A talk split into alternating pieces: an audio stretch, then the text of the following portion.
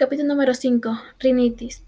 La rinitis es un trastorno que afecta a la mucosa nasal y produce estornudos, picor, obstrucción, secreciones nasales y, en ocasiones, falta de olfato. Estos síntomas se presentan generalmente durante dos o más días consecutivos y a lo largo de más de una hora la mayoría de los días.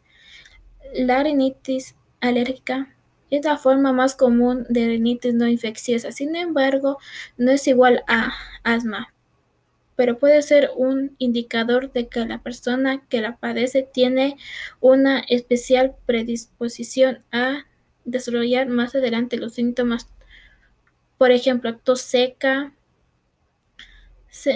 sensación de falta de aire, sibilancias, etc.